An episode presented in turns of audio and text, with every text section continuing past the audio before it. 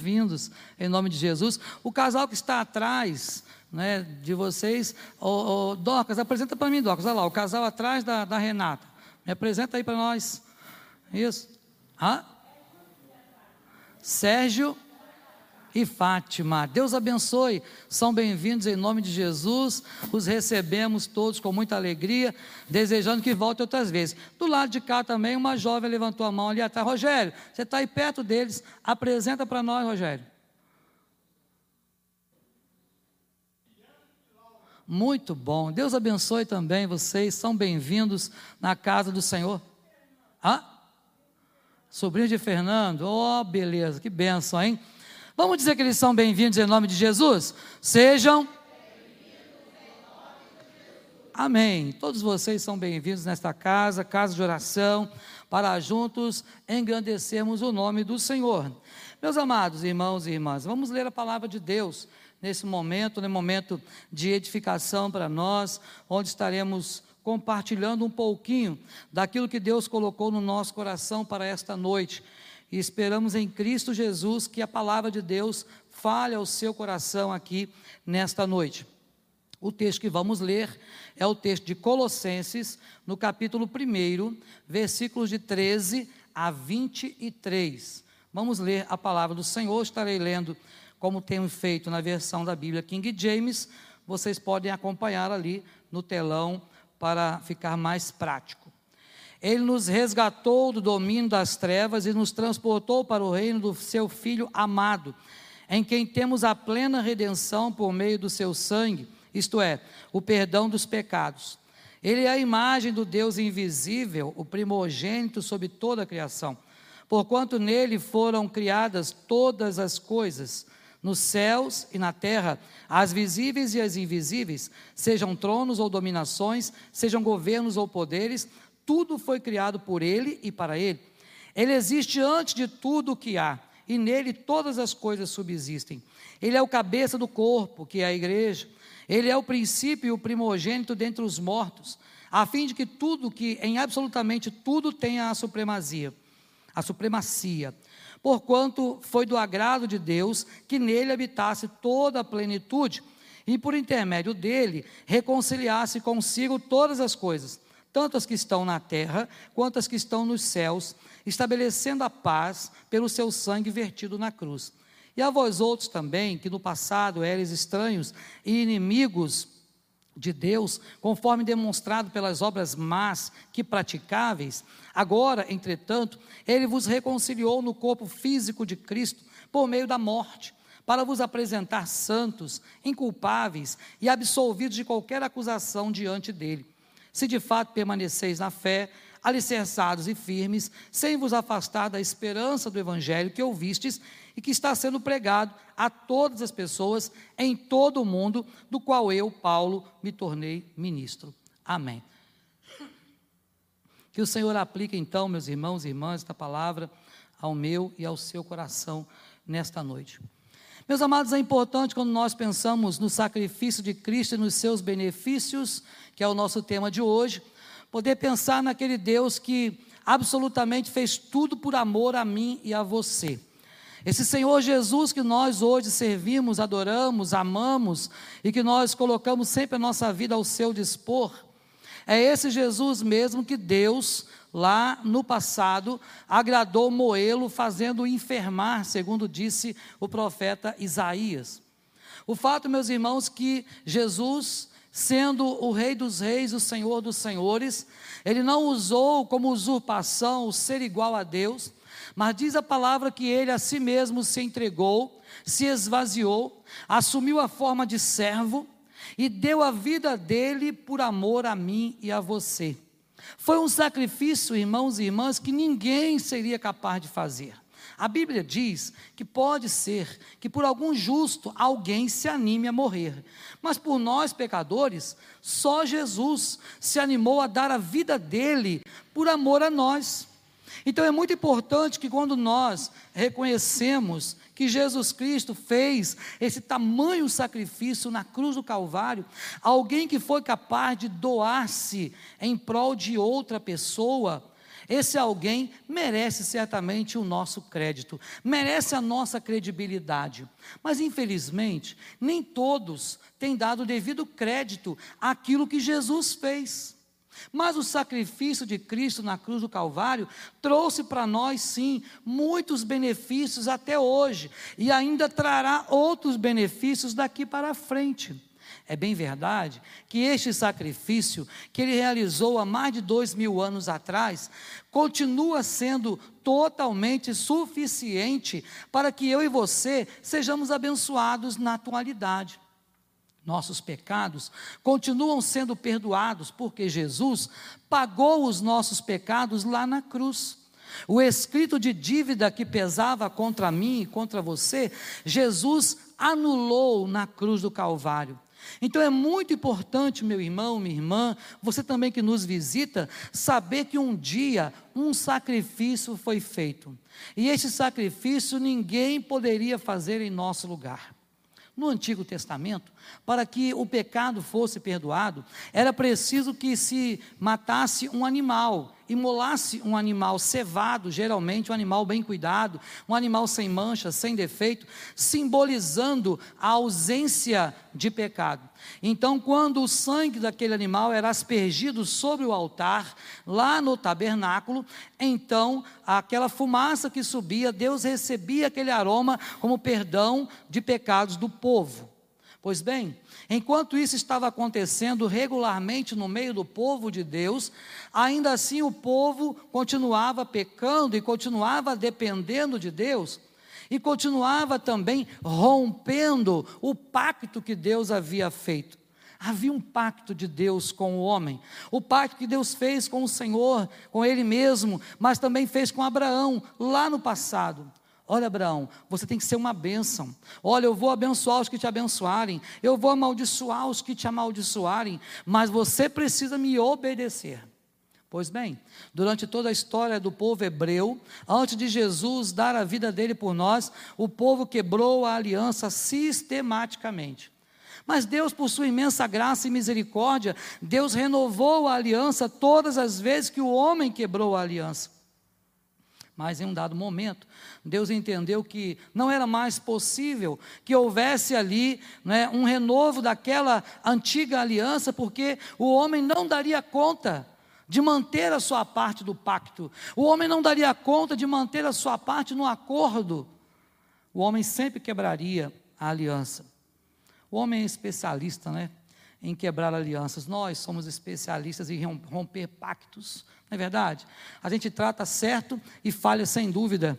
Não é verdade? Muitas vezes nós falhamos nos nossos compromissos, que assumimos, às vezes, empenhamos a nossa palavra e nós quebramos alianças. Pois bem, Deus então resolveu que agora precisava de uma nova aliança, uma aliança derradeira, uma aliança que não dependesse mais de ninguém humano, mas que dependesse tão somente da graça dele, para que eu e você tivéssemos vida e vida com abundância. Por isso Jesus então dá a vida dele por nós e Deus realiza então uma nova aliança, nova aliança no sangue de Cristo. E esta nova aliança não depende mais de mim, não depende mais de você, dependeu exclusivamente do Senhor. Por isso é tão importante pensarmos no sacrifício de Cristo e nos seus benefícios para a nossa vida hoje. Mas é importante falarmos um pouquinho da cidade de Colossos, observarmos um pouco né, aquilo que nós é, temos no texto das Sagradas Escrituras. A cidade de Colossos, que hoje né, é onde é a Turquia, estava localizada naquela época onde hoje é a, o país chamado Turquia. Hoje um país próspero, um país interessante, um país onde inclusive tem a, a seleção de voleibol feminina melhor do mundo atualmente. Então, um país bonito para ser visitado, nunca fui, mas essa cidade de Colossos ficava localizada naquela região. E juntamente com a cidade de Laodiceia e com a cidade de Hierápolis, formavam então uma tríade muito interessante na região chamada região do Vale do Lico. A região do Vale do Lico era a região onde tinha esse rio chamado Rio Lico, e aquele rio banhava todas aquelas três cidades. E aquelas cidades eram prósperas, porque elas tinham ali né, uma produção têxtil muito grande, sobretudo a própria cidade de Colossos. Era uma cidade influente, havia um comércio muito importante naquela cidade, e a cidade de Colossos era destacada justamente por quê? Por ser uma região vulcânica, uma região com solo fértil, era então daquelas três cidades, a cidade que mais produzia então a, a questão têxtil, porque tinha mais animais, por ter, é claro, o quê? Mais grama, né? mais é, coisas verdes, por ser um solo fértil. Então aquela cidade, ela era uma cidade importante, uma importante cidade comercial, produtora ali de tecidos. E você vai encontrar, por exemplo, na Bíblia a história de uma mulher que vendia é, púrpura, né? E então, justamente derivado daquela região, porque eram os melhores tecidos vinham da região de Colosso. E, mas por ter estado localizada numa região vulcânica, os historiadores dizem que ela, a partir do século XII, simplesmente deixou de existir. Até hoje existem na Turquia ruínas de colossos, porém ninguém quis escavar aquelas ruínas. Isso quer dizer que elas estão lá soterradas pelas constantes erupções vulcânicas que ocorreram naquela época. Então isso é só para você se situar, não é? De que cidade nós estamos falando. Mas precisamos falar um pouquinho da igreja que havia naquela cidade. A igreja de Colossos, ou a igreja chamada aos Colossenses, era uma igreja também interessante, era uma igreja boa, era uma igreja que foi fundada possivelmente pelo apóstolo Paulo durante a sua terceira viagem missionária. Uma igreja que tinha um papel interessante, era uma igreja que praticava a palavra. Se você ler o início do capítulo 1, você vai ver que Paulo, ele dá aqui alguns indícios de que aquele povo, eles tinham uma fé em Cristo Jesus e um amor por todos os santos. Está aí no versículo 4, que nós não lemos. Então, nesse texto, você vai ver que aquele povo daquela igreja tinha esperança, eles tinham esperança no Senhor, uma esperança renovada, eles tinham uma fé renovada em Jesus. Então, era uma igreja interessante. Mas era uma igreja formada basicamente de gentios convertidos naquela época, que ouviram falar do Evangelho, que ouviram falar de Jesus e que aceitaram o chamado de Cristo nos seus corações. E aquela igreja, então, ela continha também muitos ensinos das influências que eles sofriam. Por ser uma cidade, como eu descrevi para os irmãos, uma cidade comercial muito importante, também ia para lá muitas pessoas de religiões pagãs e que por vezes frequentavam a igreja, e aí levavam consigo as suas heresias, levavam consigo as suas crenças. E aí havia ali naquele meio uma grande mistura é, de religiosidade naquela época. Então aquela igreja sofria grande influência do paganismo, das crenças que vinham ali com os comerciantes daquela época.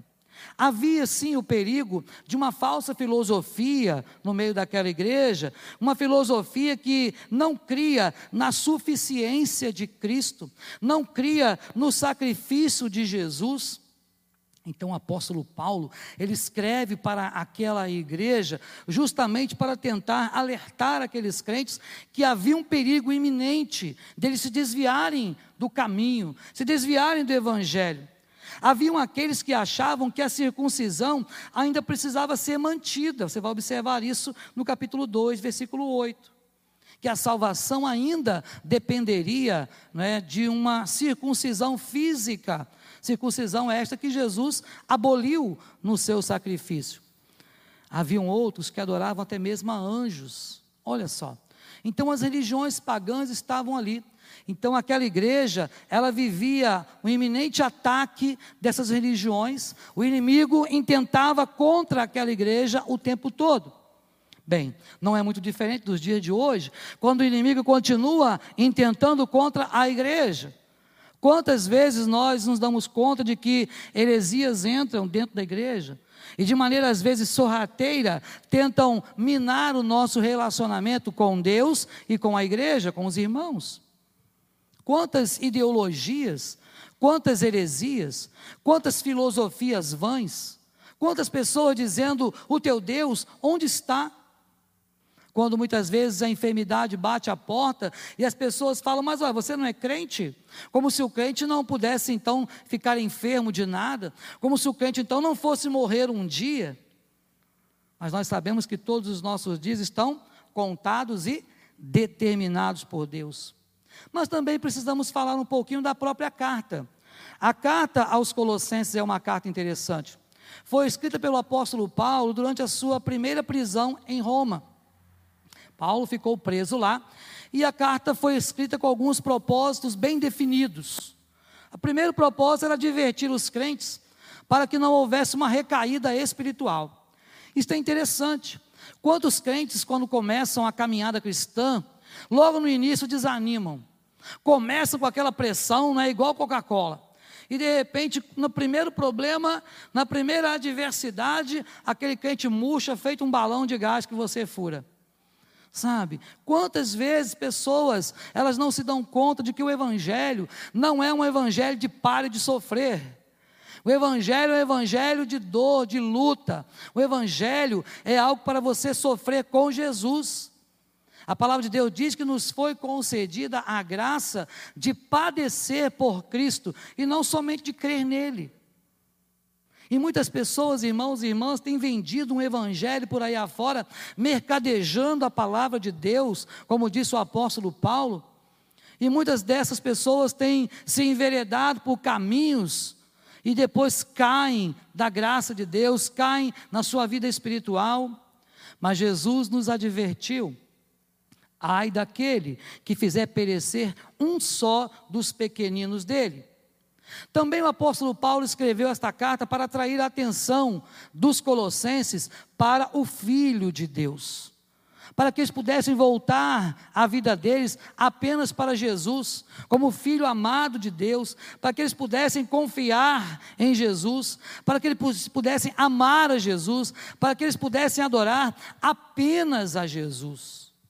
Ah, irmãos e irmãs, quantos deuses estranhos temos tido nos tempos atuais? Quantas pessoas adoram até a si próprias? Quantas pessoas que batem no peito cantando eu me amo, eu me amo e não posso mais viver sem mim?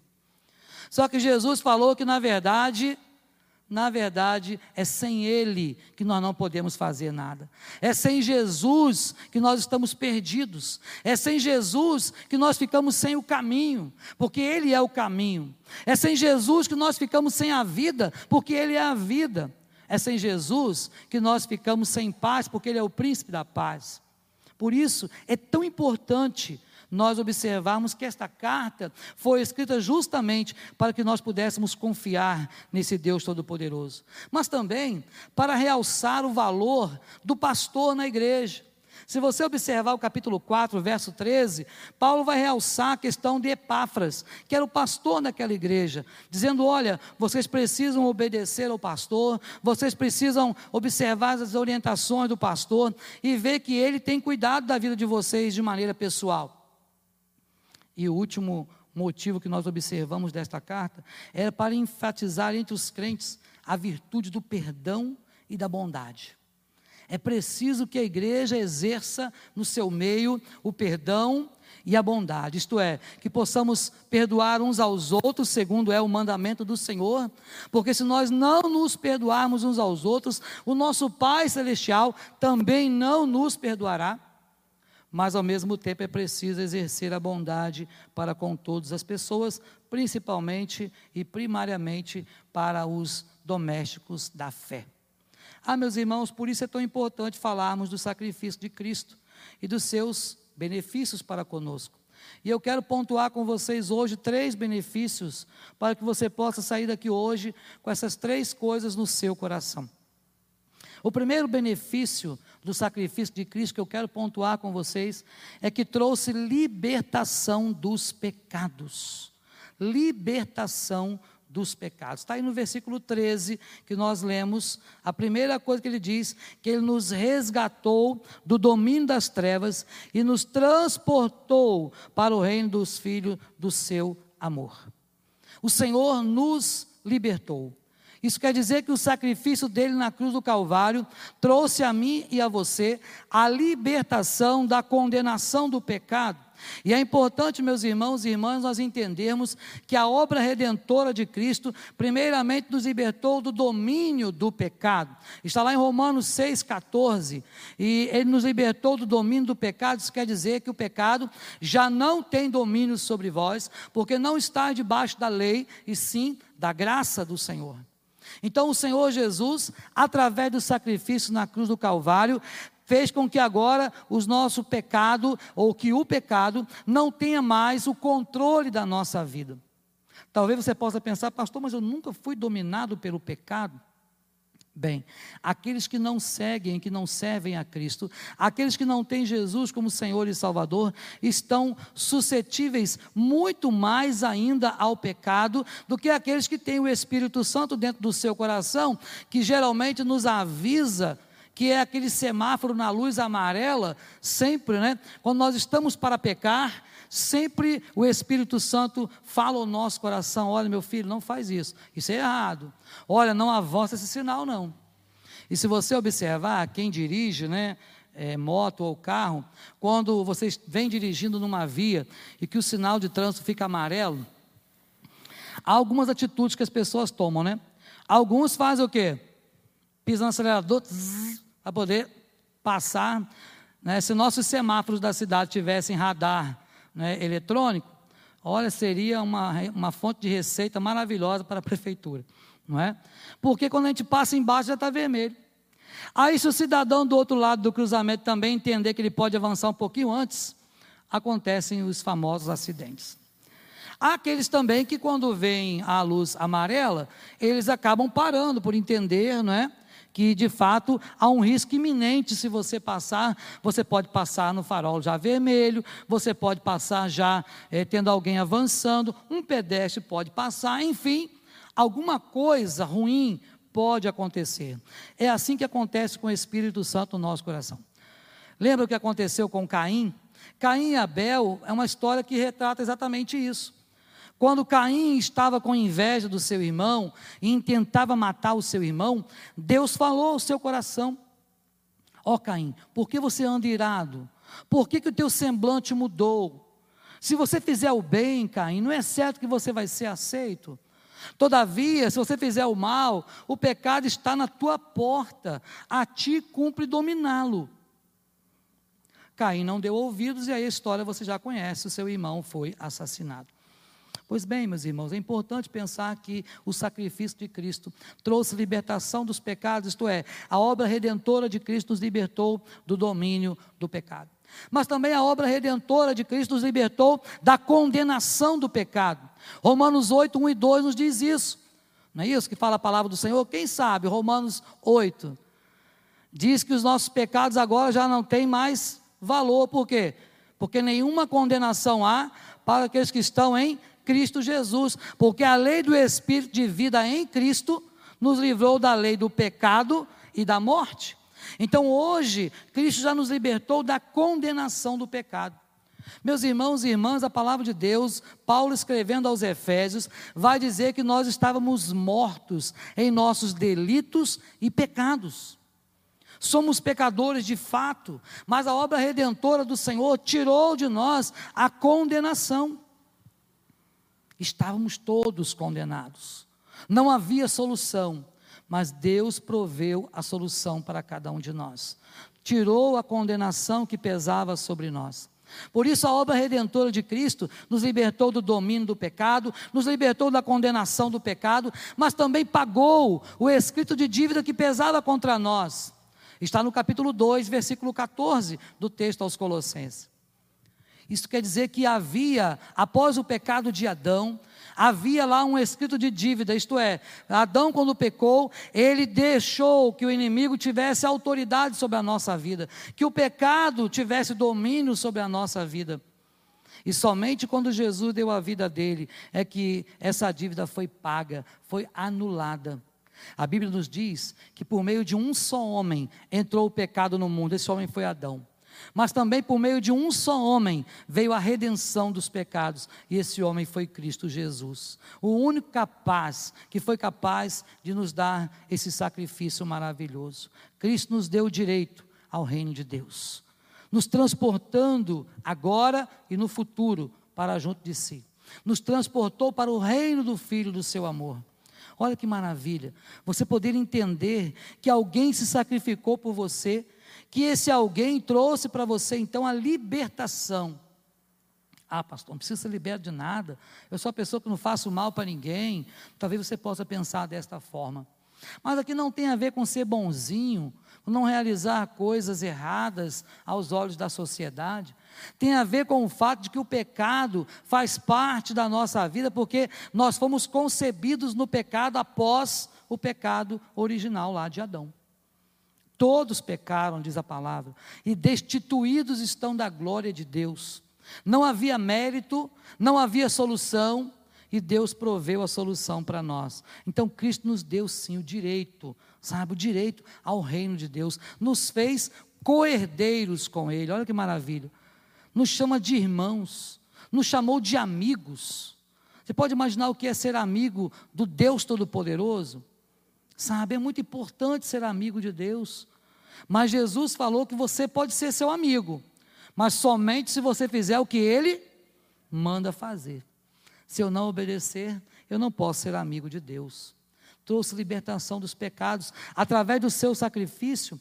Cristo nos deu acesso à presença de Deus, não somente aqui, porque quando Cristo morreu e lá na cruz ele disse, exclamou: Está consumado. A Bíblia diz que lá no templo em Jerusalém, o véu da separação, o véu do templo se rasgou de alto a baixo. O véu que simbolizava a separação entre o sagrado e o profano, o véu que simbolizava a separação entre Deus e o homem.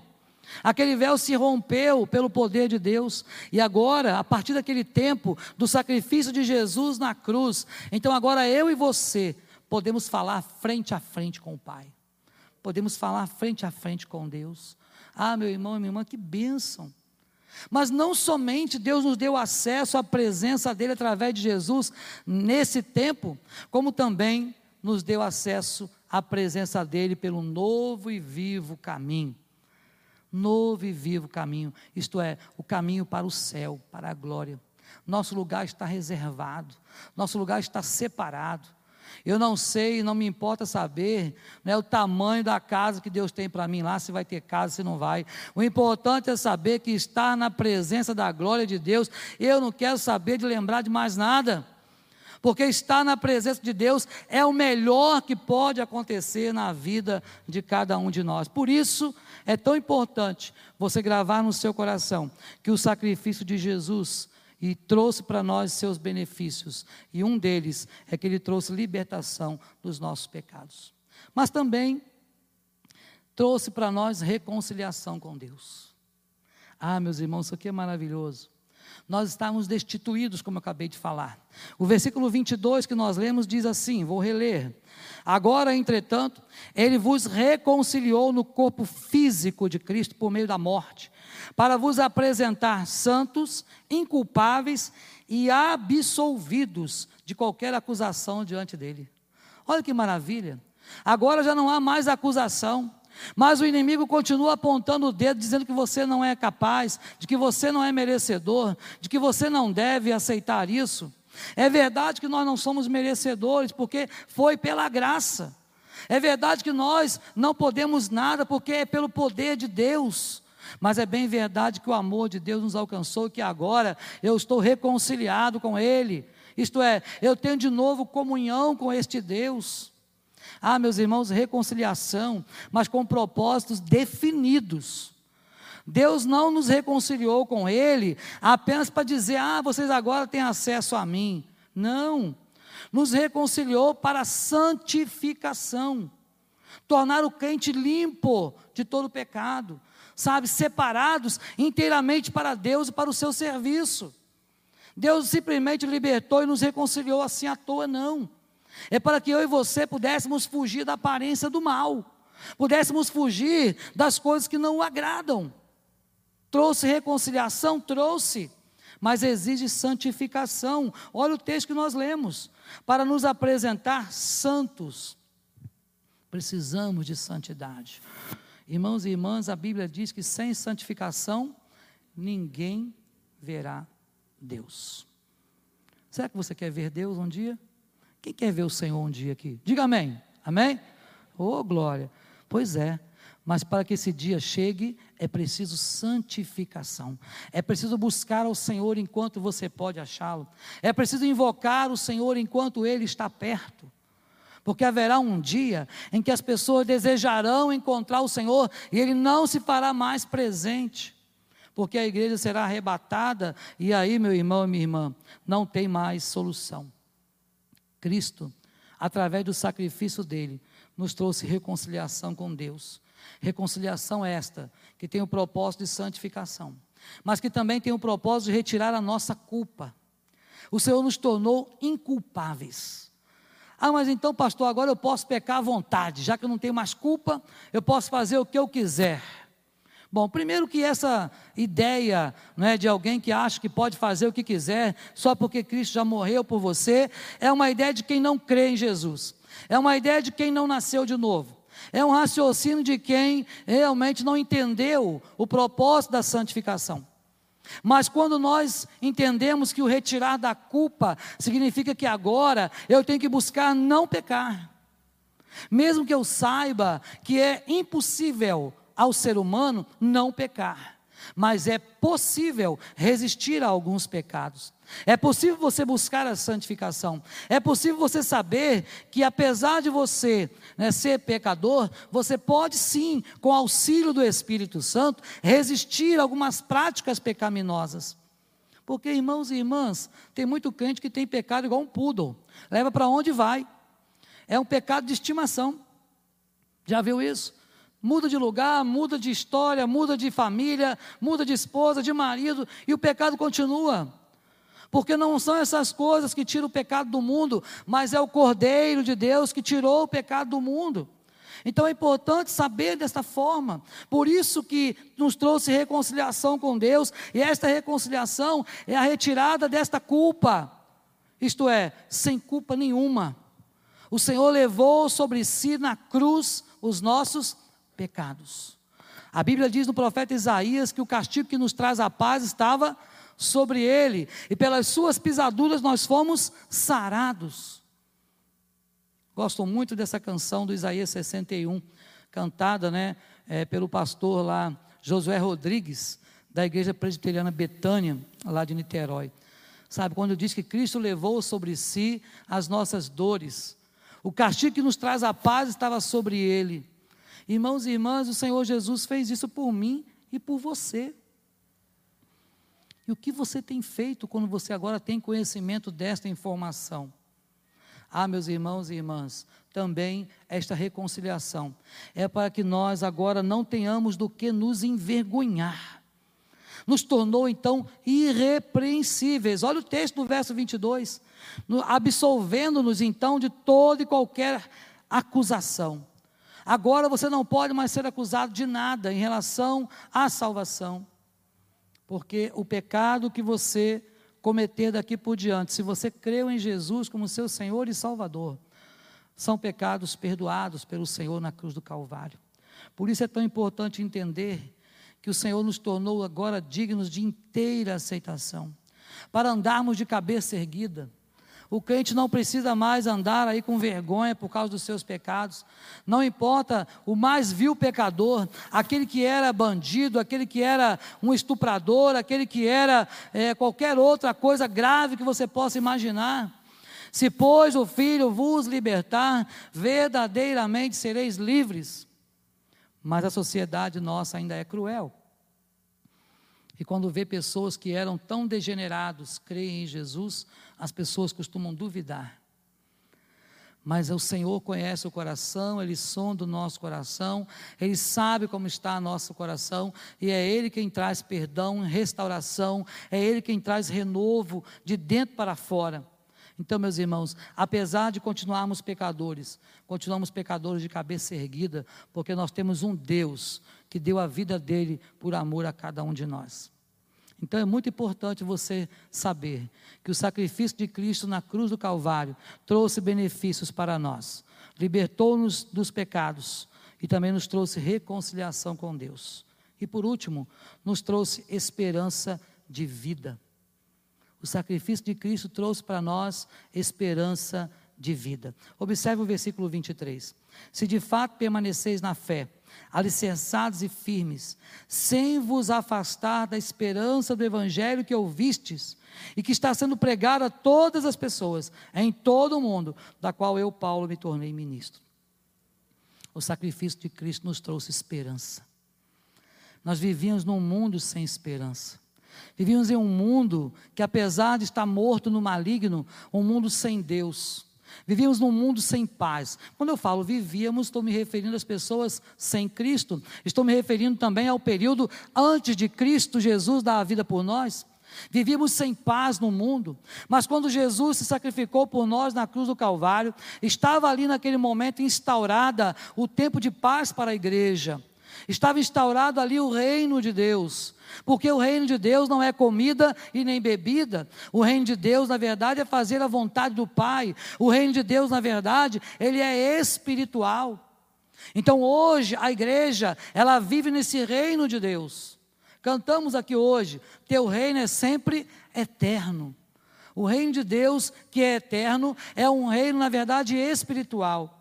Os judeus aguardavam um rei que viesse né, com os seus cavaleiros, com o seu exército e pudesse libertar o povo da opressão, da tirania do Império Romano na época. E ficaram tão frustrados quando Jesus entrou em Jerusalém montado em um jumentinho. Porque o importante não era o jumentinho, o importante não era as flores que o povo estava colocando ali, o importante não eram as vestes que eles estavam colocando no chão para Jesus passar, o importante não era se ia ser um rei realmente lá de Roma, do Império Romano, porque na verdade Jesus veio para ser rei, mas de um povo diferenciado, de um reino invisível, de um reino daquele povo que vai morar no céu. E esse Jesus que veio e morreu por nós lá naquela época, é o mesmo que hoje quer ser o seu Senhor. Por isso nos trouxe esperança de vida. Mas é preciso, para que essa esperança faça parte da sua vida, é preciso permanecer na fé, alicerçados na palavra de Deus. Ah, meus irmãos, será que você tem estado alicerçado na palavra? Será que conhecemos realmente a palavra do Senhor? Porque no tempo de hoje, quantas pessoas não querem né, ler mais a Bíblia, não querem mais é, simplesmente conhecer a Deus. Não há possibilidade, irmãos e irmãs, de nós conhecermos ao Senhor se nós não nos envolvermos com a palavra, se nós não nos envolvermos com a oração, se nós não nos envolvermos com a comunhão dos santos. Não há como conhecer a Deus sem contemplar a natureza que Deus criou. É preciso conhecer a Deus, porque conhecendo a Deus, nós vamos ter esperança.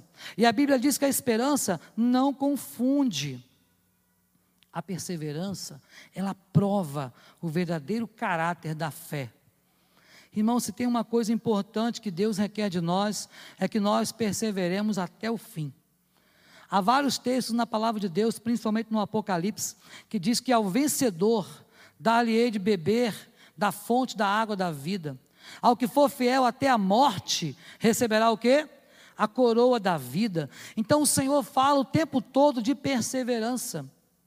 Mas quantas pessoas têm desanimado? E nós somos assim, nós desanimamos com muita facilidade de muitas coisas. Quer ver alguns exemplos? Quantas vezes você deve ter começado um curso, algumas pessoas, e parou no meio do caminho? Começou a aprender alguma coisa e desiste. Quantas vezes você estava estudando para aquele concurso, aí você fala, ah, não, pagou até a inscrição, ah, não vou não, porque eu não estudei direito. Quantos de nós desistimos com tanta facilidade dos nossos sonhos?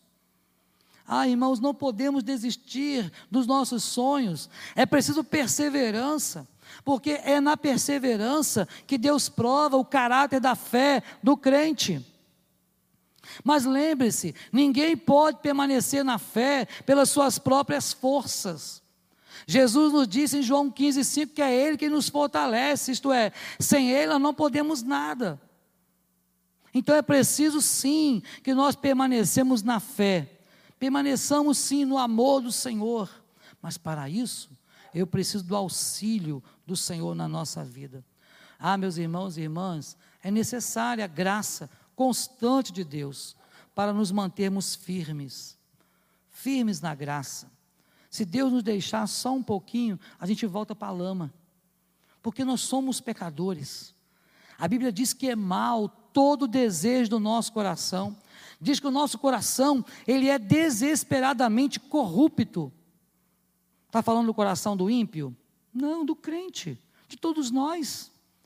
O que nos faz diferenciados é a ação do Espírito Santo dentro de nós. Então é necessária a graça de Deus. Mas para isso o crente precisa se responsabilizar a uma busca constante a Deus. Será que você tem buscado a Deus? Buscar-me-eis e me achareis. De que maneira? Quando buscardes de todo o nosso coração. Ah, meus irmãos, não podemos buscar a Deus de qualquer maneira. Jesus está pronto para nos abençoar, mas eu preciso buscar o Senhor enquanto eu posso achá-lo. Invocar o Senhor enquanto Ele está perto. Então, meu irmão e minha irmã, não podemos deixar morrer a esperança de uma vida com Cristo, infinitamente melhor e eterna. Esta vida que nós temos aqui é uma vida efêmera, passageira. Quantas pessoas perderam a vida na Covid? Quantas pessoas ainda vão perder a vida daqui a pouco em outras coisas? A Bíblia diz que a nossa vida é como um sopro. De um momento ela se esvai, sabe? E que os nossos dias estão todos contados e determinados. Mas nós não sabemos quando. E por não sabermos o dia e nem a hora, então precisamos sim ter esperança de uma vida com Jesus, porque a vida que nós temos aqui, ela vai findar um dia mas a vida que Deus preparou para nós na glória será eterna. Lá não haverá choro, lá não haverá pranto, lá não haverá ranger de dentes, lá vai ser só a glória de Deus resplandecendo naquele lugar. Há um hino do nosso cenário que, que a gente canta que diz assim: Ó oh, que dia glorioso este dia há de ser, quando o som da trombeta ecoar meu irmão e minha irmã, precisamos desejar este dia. A esperança, ela traz uma ardente expectativa de vida no nosso coração. Gera em nós uma espera, uma espera vigilante, uma espera atento. Porque quando o toque da trombeta ecoar, precisamos ouvir esse chamado. Muitos desejarão estar com Deus. Diz a Bíblia que muitos são chamados, mas poucos foram escolhidos. Precisamos estar atentos. O apóstolo Paulo, ao escrever a sua carta aos Tessalonicenses, na primeira carta, no capítulo 4, ele vai dizer que um dia, dada a palavra de ordem, ouvida a voz do arcanjo, ressoada a trombeta de Deus, os mortos em Cristo ressuscitarão primeiro. Depois nós, os vivos, os que ficarmos, seremos arrebatados para, juntamente com aqueles que ressuscitaram, ir ao encontro do Senhor nos ares. Meus irmãos, Jesus não vai pisar mais nessa terra, não. Nosso encontro com Ele será nas alturas, nos ares, sabe? E aí o Paulo remata dizendo assim: Olha, estaremos assim para sempre com o Senhor. Ah, meus irmãos, a Bíblia nos garante que bendito é aquele que toma parte na primeira ressurreição. Porque os da primeira ressurreição são aqueles que estarão morando no céu com Jesus. Então precisamos ter esperança. E o sacrifício de Cristo trouxe para nós também esse benefício, o benefício da esperança, esperança que não confunde, porque o amor de Deus foi derramado no nosso coração pelo Espírito Santo que nos foi outorgado. Concluindo, meus amados, devemos reconhecer o sacrifício de Cristo como a única forma que nós temos de termos acesso ao Pai. O sacrifício de Jesus na cruz do Calvário foi a única forma que eu e você tivemos e temos até hoje para ter acesso a Deus. Não há outro acesso. Jesus é o caminho, não há atalhos. Tem crente querendo arrumar atalho para chegar até Deus. Não tem atalho, gente. É só o caminho. E não tem dois caminhos. Às vezes a gente pergunta quantos caminhos existem. Eu gosto muito de perguntar isso na classe catecúmenos. Vão preparando aí o pessoal da classe catecúmenos, né? Eu pergunto sempre isso: quantos caminhos existem? E geralmente a gente é, de maneira intuitiva, dizer o quê? Dois: o céu e o inferno. Intuitivamente a gente faz isso, não faz? Se eu perguntasse para você, você parou para pensar, você falaria isso também. Ah, tem dois, pastor, o céu e o inferno. Só que a Bíblia diz que só há um caminho. Jesus, quando ele fala, eu sou o caminho, a língua portuguesa é um negócio muito bom, não é? O caminho está ali, ó, é só ele. O artigo está bem definido, então ele é o caminho, a verdade, a vida. E ele arremata dizendo: ninguém vai ao Pai, a não ser por ele. Não é por mim, não é por você, não é pela igreja, é por Cristo. Tudo é por Cristo. Não estamos mais debaixo do domínio do pecado, e sim da graça de Deus. Então, meus irmãos e irmãs, não usemos esta liberdade para dar lugar ao pecado. Não podemos usar a liberdade que Deus nos deu para dar lugar ao pecado. O Senhor não tem por inocente o pecado. Então, se nós hoje temos acesso ao Pai, fica uma pergunta para nós: por que não o buscamos com maior intensidade? Se hoje você pode falar com Deus em qualquer lugar, aonde você estiver, por que então nós não buscamos a Deus com maior intensidade? Essa é a pergunta que eu quero deixar para você pensar nesta noite. Vivamos a nossa vida, meus irmãos e irmãs, com foco no céu, sabe? Vivamos isso, com foco no céu, com foco na vida eterna, sabendo em quem nós temos crido e estando certo de que Ele é poderoso para nos fazer perseverar até o final. Por isso, que você grave no seu coração nesta noite que o sacrifício de Cristo na cruz do Calvário trouxe benefícios para mim e para você. Trouxe libertação dos pecados, trouxe reconciliação com Deus e nos trouxe esperança de vida eterna. Que Deus te abençoe, em nome de Jesus. Amém? Eu quero orar com vocês nesse momento. E eu não sei, né, de que maneira você adentrou o santuário nesta noite. Mas uma coisa eu sei: não vamos sair como entramos, porque entendemos a palavra de Deus.